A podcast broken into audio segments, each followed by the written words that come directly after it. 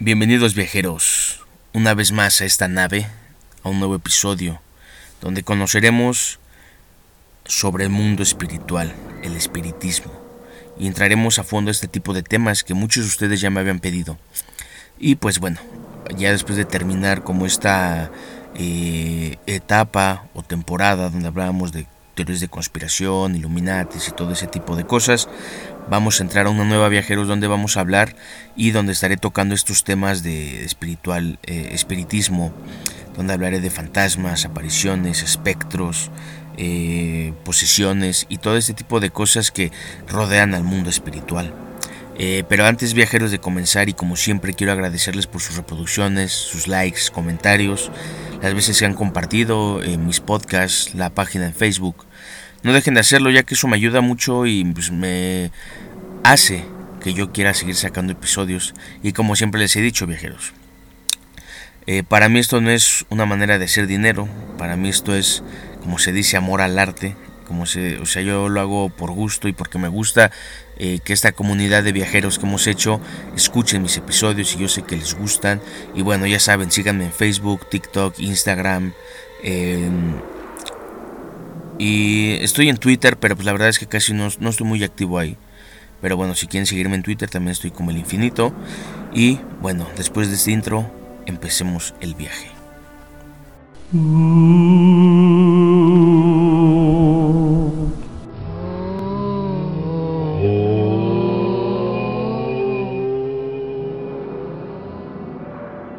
Y bueno viajeros, después de este pequeño intro, pues ahora sí vamos a lo que nos gusta, a la información.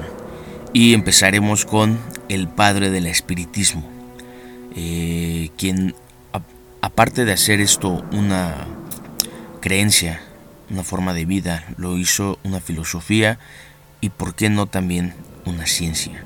Estoy hablando de Alan Kardec. Eh, Alan Kardec, o bueno, como su nombre real es Hippolyte Léon Desinard-Rivet, nació en Francia en 1804, murió en 1869, víctima de un aneurisma. Eh, fue un educador, escritor y traductor francés, además, pues como les digo, él fue el propagador de la doctrina espírita y por tanto es considerado pues el padre del espiritismo. Alan Kardec se casó con la maestra Amélie Gabriel Boudet, una mujer culta, inteligente y también autora de varios libros de texto. Además eh, de su esposa, también fue una gran colaboradora en su futura labor eh, que tenía Kardec. Básicamente, él fue el quien allanó el camino para el espiritismo en todo el mundo.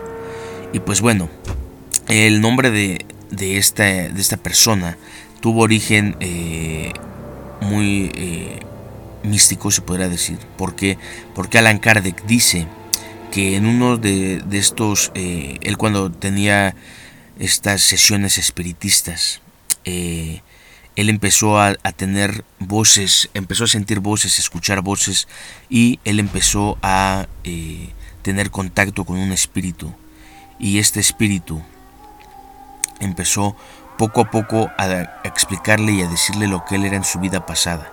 Le dijo que él había, que él había en una vida pasada era un finicio y que eh, este finicio se llamaba Alan Kardec. Entonces, Alan Kardec, eh, por, este, por esta experiencia que tuvo, fue que él se cambió el nombre, ya que empezó a tomar eh, este nombre pues en su nueva etapa de espiritista. Y pues bueno, antes de empezar con todo esto, vamos, les voy a dar un poco de contexto sobre Alan Kardec. Y Alan Kardec desde niño fue una persona muy dotada de inteligencia superior a los demás. Eh, sin embargo, lo de él, lo más interesante es que desde los 14 años él enseñaba a sus amigos y les ayudaba en la escuela. Y por eso él empezó a abrir eh, cursos en los que enseñaba y empezó eh, a aprender cosas más avanzadas y enseñar cosas más avanzadas. él siempre estuvo metido en las áreas de la ciencia, la filosofía. En 1824 fue llevado al Instituto de Educación Pestalozzi en Iberdon, Suiza, donde estudió hasta graduarse como pedagogo. Poco después de completar sus estudios en Iberdon, Alan Kardec regresa a París y fue en París donde él se convirtió en un maestro, eh, no en letras, sino también en, las ciencias, y luego se, se, convirtió en una referencia como pedagogo y promotor del método pestalozziano. además de publicar numerosos libros de texto, viajeros. Esta persona era una persona muy culta, era una persona demasiado inteligente. Eh, Alan Kardec, aparte de esto, hablaba algunos idiomas como el italiano, alemán, inglés, holandés, latín, griego, francés, galo e incluso eh, algunas lenguas novilatinas. Entonces, ante tal inteligencia y conocimiento, esta persona se convirtió en miembro de varias sociedades científicas y, eh, según algunos registros, como les comentaba, los espíritus le revelaron su nombre. Luego de comprender sus reencarnaciones consecutivas, Kardec decidió asumir este nombre para hacer este llegar más el mensaje o para más bien él empezar a eh, compartir su información sobre el espiritismo. Alan Kardec también fue un erudito racionalista, que hizo un uso complejo de la razón, y su intención era evitar la repetición mecánica de las palabras. También llevaba consigo el valor del análisis experimental, y en sus estudios buscó despertar la curiosidad, la atención y también la percepción del observador. Eh, sin embargo, Kardec logró unir el pasado, presente y futuro, además de desmitificar la ilusión del materialismo y sus consecuencias. Por lo tanto, imaginó una lectura de la realidad mirando la grandeza de la vida a través de la manifestación del espíritu inmortal. Estamos viendo, viajeros, cómo este tipo de personas eh, que se meten a esto son personas muy cultas, como en su, en su caso eh, Jacobo Grimberg era una persona demasiado, pero demasiado culta, era una persona eh, que tenía eh, conocimientos muy interesantes y que estamos viendo como Kardec igual, ¿no? Era una persona muy, pues una persona completamente inteligente, conocedora, preparada, ¿no? Pasó el tiempo y bueno, en 1855 fue que Kardec inició sus experiencias con el mundo de la espiritualidad. En ese tiempo, pues Europa estaba en una etapa en la que se le había llamado, en la que se llamaba eh, demasiado la atención sobre los fenómenos conocidos como el espiritismo.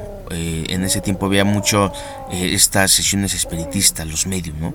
Entonces fue cuando Alan Kardec en ese momento renunció a su identidad, a sus actividades profesionales para convertirse completamente en el padre del espiritismo. Tras asumir definitivamente su anonimato viajeros, realizó una labor de solidaridad y tolerancia la cual tuvo como objetivo promover la eficaz educación espiritual del ser humano en la plenitud de su inmortalidad. En busca de conocimiento sobre el, plano, espiritual, Kardec comenzó con experiencias empíricas con fenómenos de sonambulismo en casas de algunos conocidos. Sin embargo, con estas experiencias viajeros recibió muchos mensajes a través de la mediumnidad de algunas jóvenes de la época. Eh, había eh, pues desde esos tiempos ya había personas que eran el vínculo entre eh, los espíritus y los humanos, que son los medium.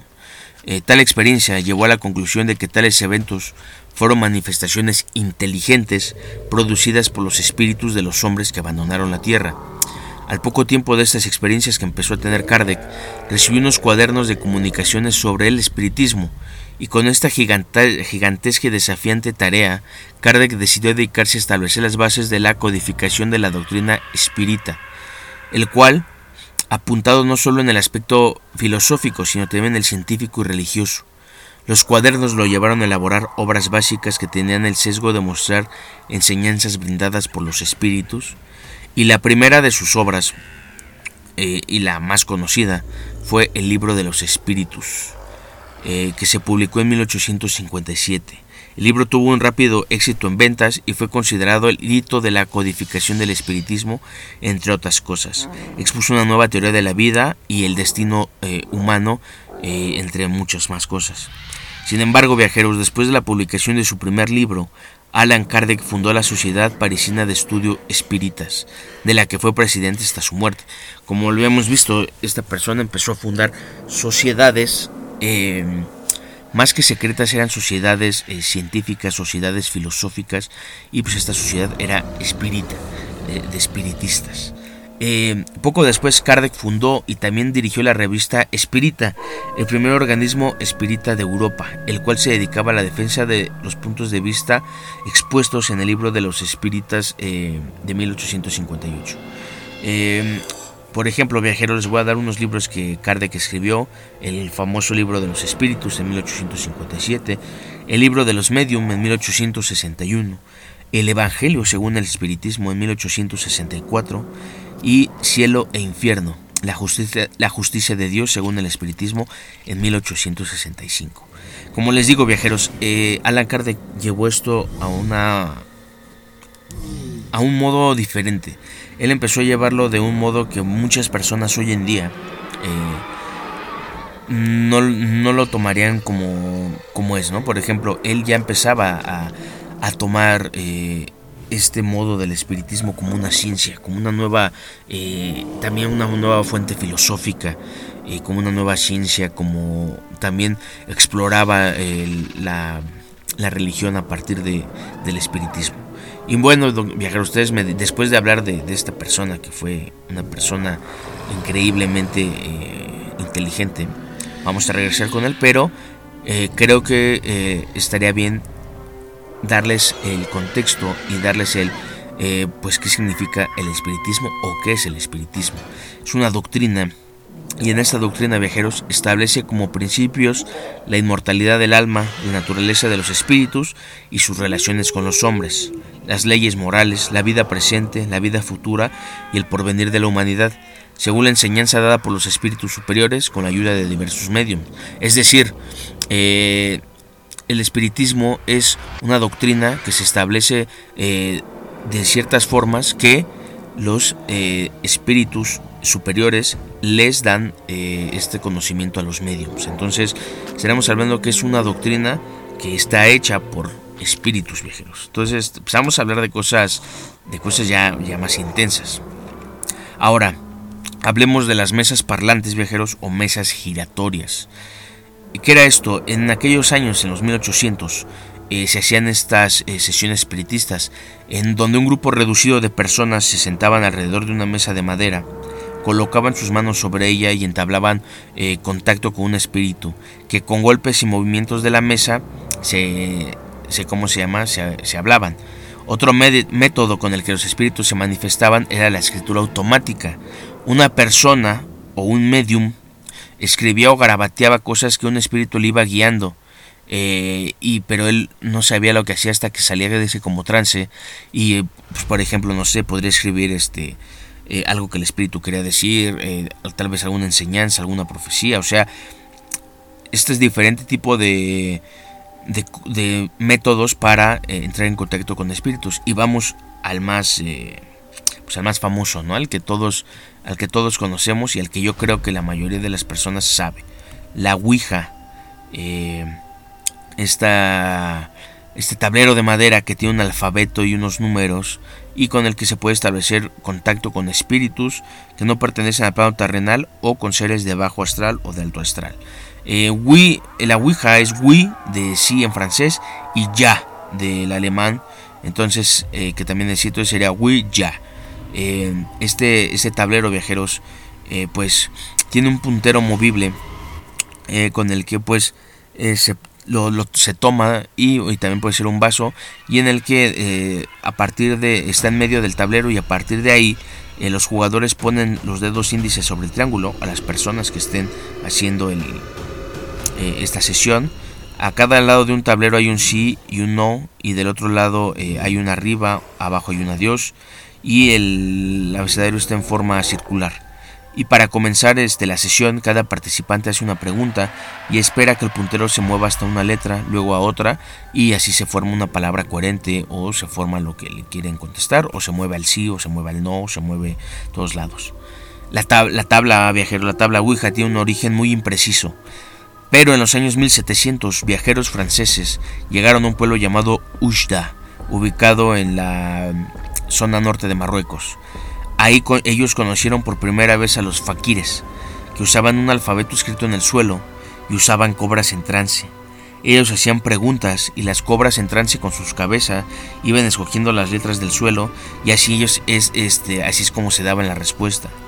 Después, esta idea fue llevada a Europa, posteriormente a América, y fue ahí donde eh, en Europa fue cuando se empezó a hacer esto, pero en una tabla. Y eh, al principio no era el triángulo este que todos conocemos, era un vaso, eh, era este un pedazo de metal, una piedra. y ahí fue cuando después de llegar a, Europa llega a América y en América, sobre todo en Estados Unidos, es donde cobró mucha popularidad. Al punto viajeros que el tablero eh, de la Ouija lo vendían en jugueterías, farmacias, tiendas de regalos, en todos lados. Y fue lo que provocó eh, en ese tiempo una inmensa cantidad de relatos y leyendas sobre la Ouija. Y según muchos mediums experimentados, la Ouija es la forma más fácil para los espíritus de entrar al mundo físico, y tanto espíritus como demonios y mediums muy avanzados nunca recomiendan usar la Ouija si es que no sabes.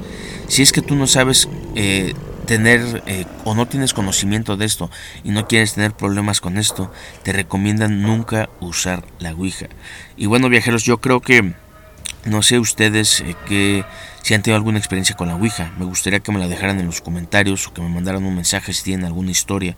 La verdad es que me interesaría mucho. Voy a hacer un episodio en específico sobre la Ouija porque hay una infinidad de historias y aparte la Ouija también tiene una historia eh, ahí medio extraña porque también en algunos jeroglíficos eh, egipcios eh, hay algunas imágenes donde está representada una tabla y también hay algunos ahí en ese tiempo los magos egipcios están ahí en este como, como con las manos arriba de una tabla. Entonces esto del contacto con los espíritus viajeros no es de ahorita, es de hace muchos años, es de milenios, es de...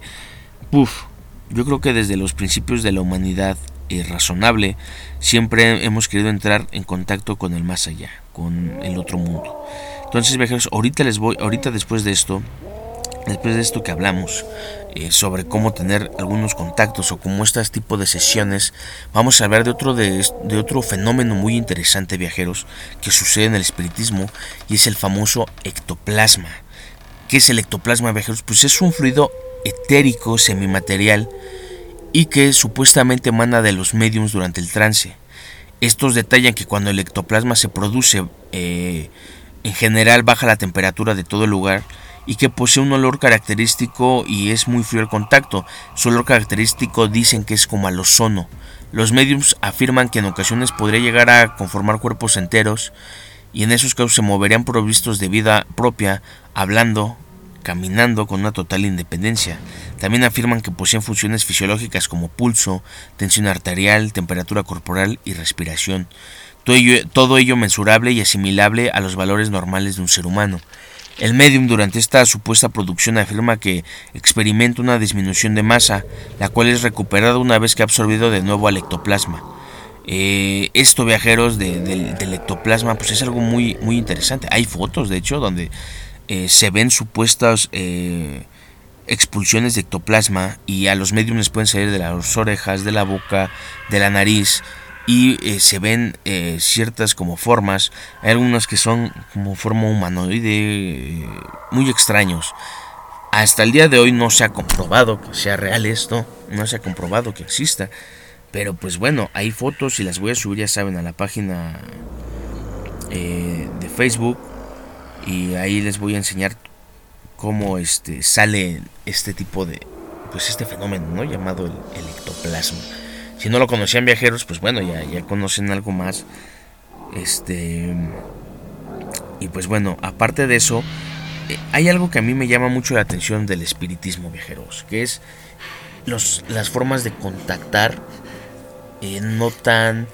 Eh, no tanto de sesiones, no tanto de. de algo de personas, como les diré, grupo hay formas de hacer contacto con espíritus eh, sin necesidad de tu ser un medio. Una de ellas, viajeros, es la de la famosa grabadora. Eh, esta forma de hacerlo, una grabadora, viajeros de cassette, tiene que ser de cassette, no puede ser digital, tiene que ser de cassette. Deja, eh, haces una pregunta en la grabadora, la dejas grabando y la pones en, no sé, en el lugar donde tú quieras. Por ejemplo, eh, un ejemplo eh, clásico es si falleció una persona que tú querías mucho, un familiar, un amigo, un hijo, etc. en su cuarto tal vez haces una pregunta y lo dejas ahí. Regresas y escuchas y lo, haces constantemente hasta que obtengas una pues una eh, respuesta del espíritu.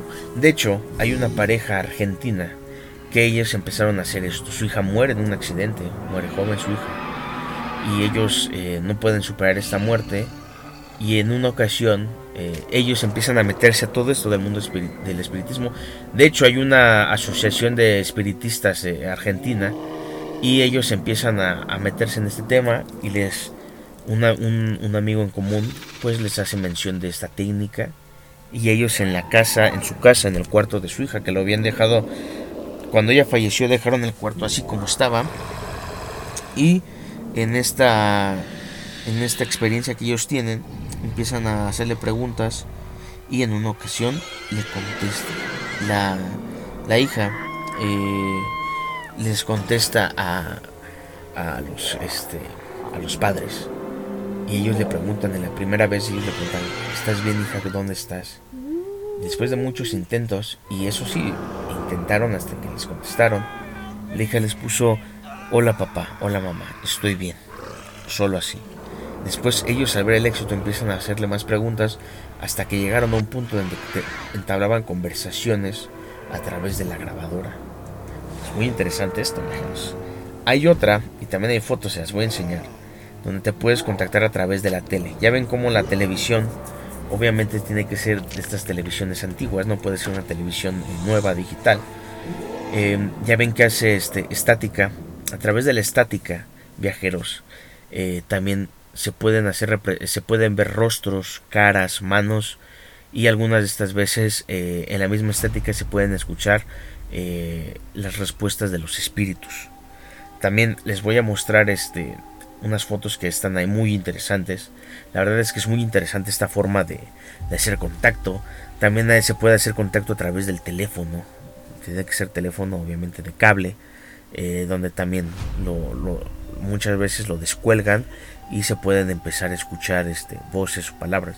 Y de hecho, viajeros, eh, se dice que la televisión eh, es, un, es una máquina que contiene éter y el éter está en todo el universo.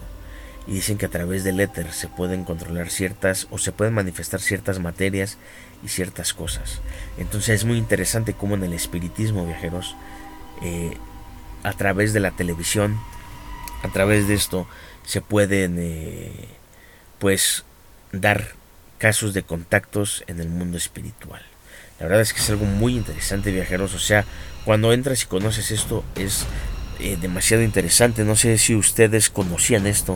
Si sí conocían sobre este tipo de, de contactos, así pues háganmelo saber. Si les interesaría saber un poco más, pues háganmelo saber, viajeros. Y bueno, viajeros, voy a hacer una pequeña pausa porque quise primero poner el, cimentarles o dejarles que es el espiritismo, dejarles el padre del espiritismo, las ciertas maneras de contactar, eh, los instrumentos para contactar. Y ahora, viajeros, les voy a, ahorita que regresemos de, este, de esta pequeña pausa, les voy a hablar de un, de un eh, personaje en la historia mexicana muy interesante y que él tomó completamente todas las enseñanzas de Kardec y él las llevó, él las llegó a utilizarlas y llegó a tomar decisiones muy importantes en su cargo político. Regresamos.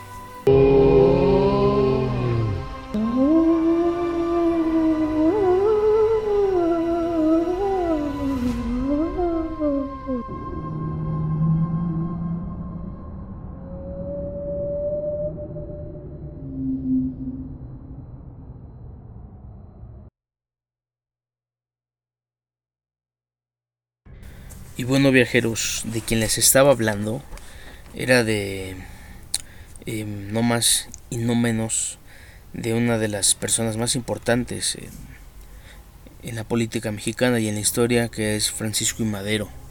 Y una vez que Madero llegó a la presidencia de México, la prensa de aquella época, viajeros, empezó a sacar a la luz su pasado como medium escribiente, escribiente, perdón. Es decir, una persona, como les decía hace rato, que al entrar en trance puede escribir en el papel lo que los espíritus eh, invocados le van diciendo, le van guiando. A él lo tacharon de el loco que, que, lee, eh, que, lee, con los muertos, eh, lo ridiculizaban por esa creencia que tenía, lo hicieron blanco de sus críticas más fuertes y pues la prensa estaba estrenando con él su recién adquirida libertad de expresión, libertad que el mismo Madero les había concedido eh, pues dándoles esta libertad de expresión que no habían tenido en muchos años, ¿no?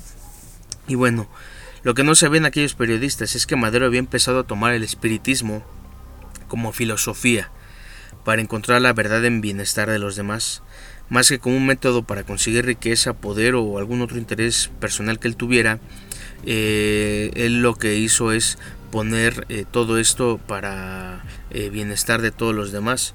Y esto, viajeros, pues más que un mito o una suposición, es una certeza, ya que gracias a lo que le dijeron algunos de los espíritus que él contactaba, definió la sucesión presidencial y el plan de San Luis. Entonces estamos hablando, viajeros, que definitivamente gracias a estos contactos que él tenía con estos espíritus, gracias a todo esto, él posteriormente pudo llevar a cabo, eh, como les digo, el plan de San Luis y la sucesión presidencial. Llevó a cabo dos proyectos que hasta el día de hoy pues son de los más aplaudibles, ¿no? Entonces estamos hablando de que pues verdaderamente tenía contacto con espíritus que él pues eh, les tenía confianza y tanta confianza que lo llevaron a eh, escribir y hacer esto, ¿no?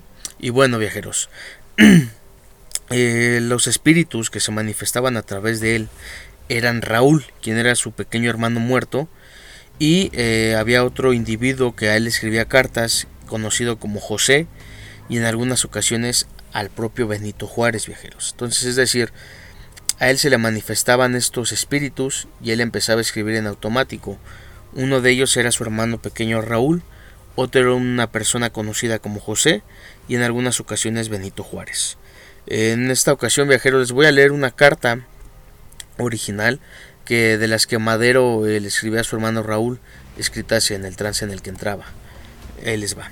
Raúl, durante la lucha, indudablemente te crecerás pero este crecimiento será proporcional al punto de partida y sobre todo lo será en cierto sentido, pues hay ciertas fuerzas que se adquieren cuando el espíritu está en calma, en reposo, completo.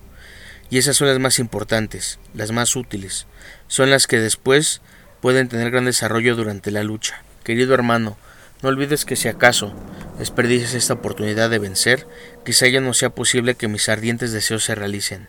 Al decirte esto, siento una emanación muy superior a la que tú mismo sientes.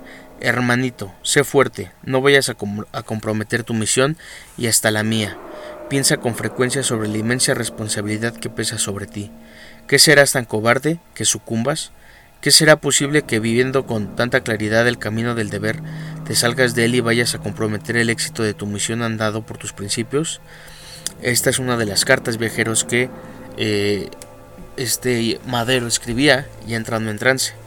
Pero esto es lo que el espíritu le dictaba. Entonces era una carta hacia él. Era lo que el espíritu le quería decir a él, no lo que él eh, pues quería decir, ¿no? Y bueno, Francisco Madero eh, adquirió toda esta pasión viajeros por el espiritismo tras conocer las obras del francés Allan Kardec, de quien les hablé en el principio, el padre de esta doctrina espiritista y luego de regresar de París puso en práctica sus conocimientos en Nuevo León, en donde conformó la Sociedad de Estudios Psíquicos de San Pedro. Entonces, viajeros, como podemos ver, pues eh, aquí en México también hemos tenido mucho de esto, mucho del espiritismo, mucho de, de estas, eh, algunos les llaman pues ciencias ocultas, eh, de ciencias oscuras, ¿no? Pero bueno, aquí podemos ver, como les dije, Alan Kardec lo que tenía era este conocimiento del espiritismo que lo llevaba más allá, ¿no? Lo llevaba a una reflexión, a una a un modo de vida, lo llevaba a, un, a una mm, filosofía y hasta ciencia. Entonces, eh, si ustedes quieren checar viajeros, busquen en, en, Google, busquen todas las cartas que tiene Madero, ahí las podrán encontrar. En la página del infinito y en Instagram les dejaré algunas fotos de cómo la prensa eh, se refería a él a este Francisco y Madero. Y bueno, viajeros, ahora cambiando un poco de tema, hablando de, otra cosa, otra de las apariciones que están en este mundo espiritual, en este mundo de los espíritus, son las apariciones marianas. ¿Qué son las apariciones marianas, viajeros? Son estas apariciones eh, de seres eh, fantasmales o espíritus que llegan a tener contacto con una o varias personas y que se presentan a sí mismas como la Virgen eh, María, la hija de, Dios, la hija de Jesús, perdón, la madre de Jesús, discúlpenme que estoy diciendo, la madre de Jesús, estas son las apariciones marianas. Y bueno, iba una de las más eh, importantes y de las más que hay, hay muchas pruebas sobre esta. En, 1981, en, en, en Medjugorje, Bosnia, una aparición fantasmal se les apareció a seis niños. Ellos empezaban a rezar y entraban en un trance total. Esta aparición les daba mensajes telepáticos, y estos niños decían que la entidad que les daba los mensajes era el espíritu de María, la Madre de Jesús. Durante los ochentas viajeros, las constantes noticias de estas apariciones en este poblado de Bosnia atrayeron a millones de peregrinos en todo el mundo. Fueron más de 30 millones de peregrinos en tres años que visitaron este, esta ciudad de Bosnia, cosa que jamás los medios de comunicación dieron a conocer.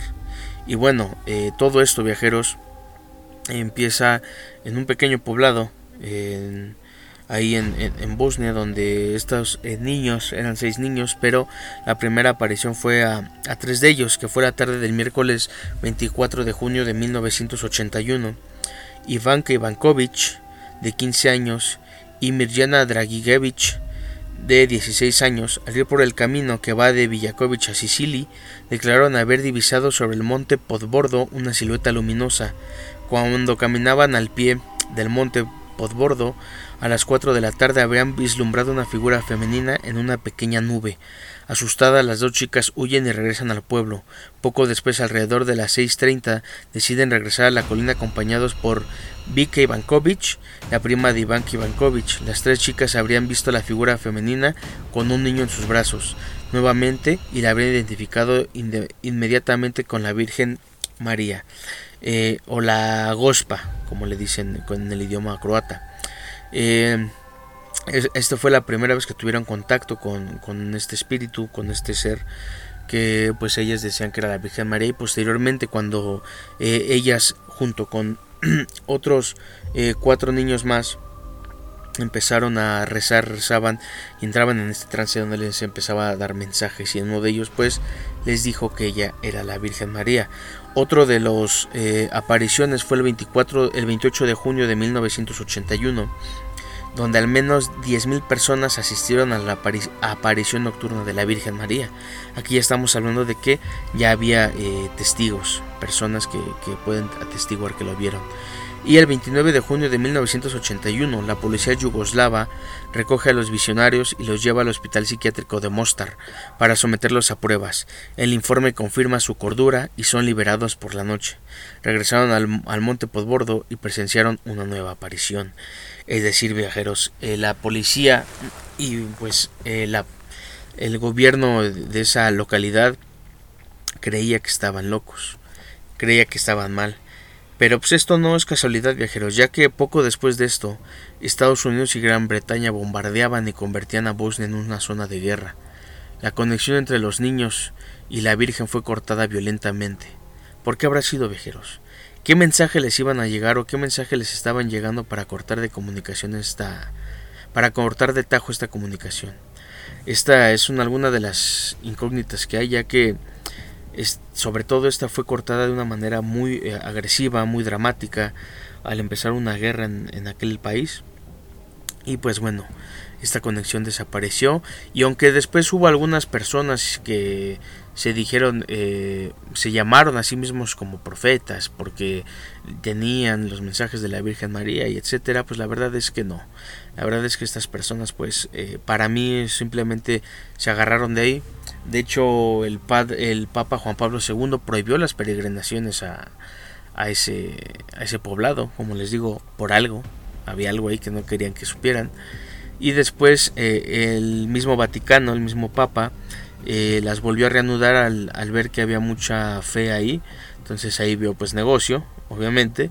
Y pues dijo, sí, adelante, no hay problema. Ustedes sigan con, con su fe. Y bueno, viajeros, las apariciones marianas han sido muchas. Por ejemplo, en, Garam, Garabandela, España, en el 68 hubo otra aparición. En Fátima, Portugal, evidentemente. En Lourdes, Francia, también eh, fue una de las apariciones que también ha sido de las más eh, sonadas. Eh, también en Egipto hubo otras apariciones con fotos. Entonces, pero bueno, viajeros, yo estas, creo que este tema Creo que este tema, viajeros, merece la pena tener un episodio en específico, ya que las apariciones marianas tienen muchos eh, misterios y tienen muchas cosas de qué hablar, sobre todo eh, la Virgen de Fátima, estos mensajes que tienen. Entonces será un episodio en especial, pero bueno, creo que era importante hablar sobre estas apariciones porque son espirituales, son apariciones de espíritus y lo más eh, increíble es que son apariciones que se han se han presentado entre estas personas que han sido testigas de esto, ¿no? Entonces voy a hablar este, de esto en, otro episodio, viajeros, de, las apariciones marianas, eh, porque la verdad es que sí es un episodio que eh, yo creo que valdría mucho la pena, yo creo que vale mucho la pena hablar como es, ¿no? De, todas estas eh, apariciones que van más allá de, de un fantasma. Y hablando de eso, viajeros, también me gustaría tocar un tema de, un, de unos tipo de espíritus que muy pocas personas conocen y que yo las conocí a través de Chris Everard. Si no lo conocen, les recomiendo completamente sus documentales, muy difíciles de conseguir, pero eh, muy buenos. uno de ellos, viajeros, eh, bueno, uno de estos documentales donde empecé a conocer de esto y empecé a investigar es el de Spirit World. De hecho, este episodio que se llama Mundo Espiritual, pues está completamente pues inspirado en ese documental, el de Spirit World, si lo pueden conseguir, véanlo, la verdad es que son difíciles de conseguir, pero no imposibles, son de Chris Everard. Y en él habla de un espíritu llamado Mojo, eh, y en, inglés sería Mojo. Estos espíritus eh, son eh, pequeñas, se podrán ver como pequeñas manchas de, de fango, pequeñas manchas de moho en las paredes, en las puertas, pero sobre todo están en las paredes y las puertas. Estos espíritus se podría decir que son espíritus parasitarios, es decir, solo están esperando el momento oportuno para caer en alguien y a partir de ahí empezar a, apoderarse de ese cuerpo, como se apoderan viajeros a través de la tristeza, a través del, del cómo se llama de la droga de las drogas a través de es más es decir echar a perder tu vida echar a perder todo esto. Así es como ellos se manifiestan y así es como ellos estos espíritus eh, se hacen más fuertes. Podríamos decir que estos espíritus se alimentan de eh, las malas energías no como les digo la tristeza la depresión la ira la furia el miedo todo esto. Y de hecho no sé si han visto que algunas la mayoría de las iglesias sus puertas eh, no son cuadradas. Muchas eh, son como en arco. ¿Para qué? Para que cuando cayeran estos espíritus o estos eh, seres, a la hora de caer se resbalaran por los lados y cayeran al suelo. Y si una vez que caen al suelo ya no pueden volver a, trepar, ya no pueden volver a subir, entonces ahí prácticamente terminaría su, pues su vida o, su misión, ¿no? Ellos lo que buscan es caer en, tu, directo en la cabeza de alguna persona para empezar a, vivir de, de estas malas energías. Estos, estos seres o espíritus me recuerdan también a los arcontes, pero los arcontes también les debo ese episodio y es un episodio que vale mucho la pena, pero son de ese estilo viajero, los mojos. También pues bueno, tenemos los fantasmas, ¿no? Comunes y corrientes, los espectros. Todo este tipo de, de, apariciones, de fenómenos sobrenaturales que hay. Eh, ustedes han de ser, eh, recordar los que son de la Ciudad de México o de México tal cual. No sé si recuerdan el programa Incógnito, cuando Facundo, el, el que llevaba a cabo este programa, fue a un panteón y supuestamente encontró a una niña. Eh, a lo que yo sé es que este video es real, este video no es falso. Eh, este video sí fue completamente real, pero a mí lo que a mí me sorprende de ahí es que por ley espiritual los niños no pueden eh, penar, los niños eh, no tienen pecados, entonces lo que habría visto esta persona ahí sería un, demonio. Y de hecho hay muchos videos en internet donde la mayoría son niños o niñas, ¿no? mayoría son niñas. Y pues hay uno, no sé si lo recuerdan, de una persona en Monterrey que empezó, que grababa eh, a una niña en su casa y él dice que le regaló un peluche cuando él estaba en el hospital, estaba internado muy grave, que una niña se acercó y se lo regaló y es la misma que se aparecía. De hecho, él graba en una ocasión cómo está en su cuarto, en un cuarto y se empiezan a caer las cosas y cuando abre y enfoca es un bulto negro completamente con la forma de una niña, pero Para mí, viajeros, estos seres son seres demoníacos, son seres de bajo astral que están buscando cualquier momento para que tú les des permiso y puedan meterse en tu vida, puedan meterse contigo. Y también, bueno, eh, también lo más común eh, que he visto es que muchas de las apariciones se dan en las carreteras, ¿no? En, lugares donde hay mucha, pues muchos carros. Por algún otro accidente las carreteras están llenas de, energías y pues también ahí hay este pues mucha actividad paranormal no mucha actividad de fantasmas o espectros. Eh, recordemos que también pueden hay y existen las energías residuales no eh, que son energías que bueno se quedan es como por ejemplo en los conventos eh, antiguos de monjes o de monjas eh, algunas veces escuchan risas o alguna vez escuchan lamentos o como si estuvieran rezando ¿por qué? y eso es porque quedan impregnadas estas energías en, las paredes sobre todo y llega cierto momento donde como que se repiten entonces tiene nada de sobrenatural eso sí es real pero pues también están aquellas psicofonías no que también existen las psicofonías y donde las psicofonías pues hay algunas muy muy interesantes, ¿no? Eh, de hecho les voy a poner una ahorita, quiero que la escuchen, es una de las eh, más interesantes, pónganse audífonos, súbanle y escuchen esta psicofonía que está en inglés, es de las más interesantes, están grabando y de hecho cuando graban ven a un ser eh, como demoníaco, un ser con cara como de puerco y de hecho dice el ser I have the body of a pig, tengo el cuerpo de un puerco. Escúchenla viajeros y regresamos. You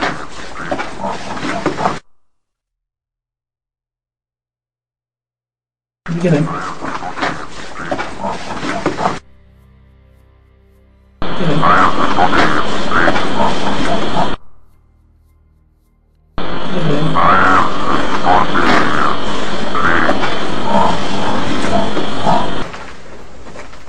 Jesus, look at that, mate. It's exactly like the one over there, look.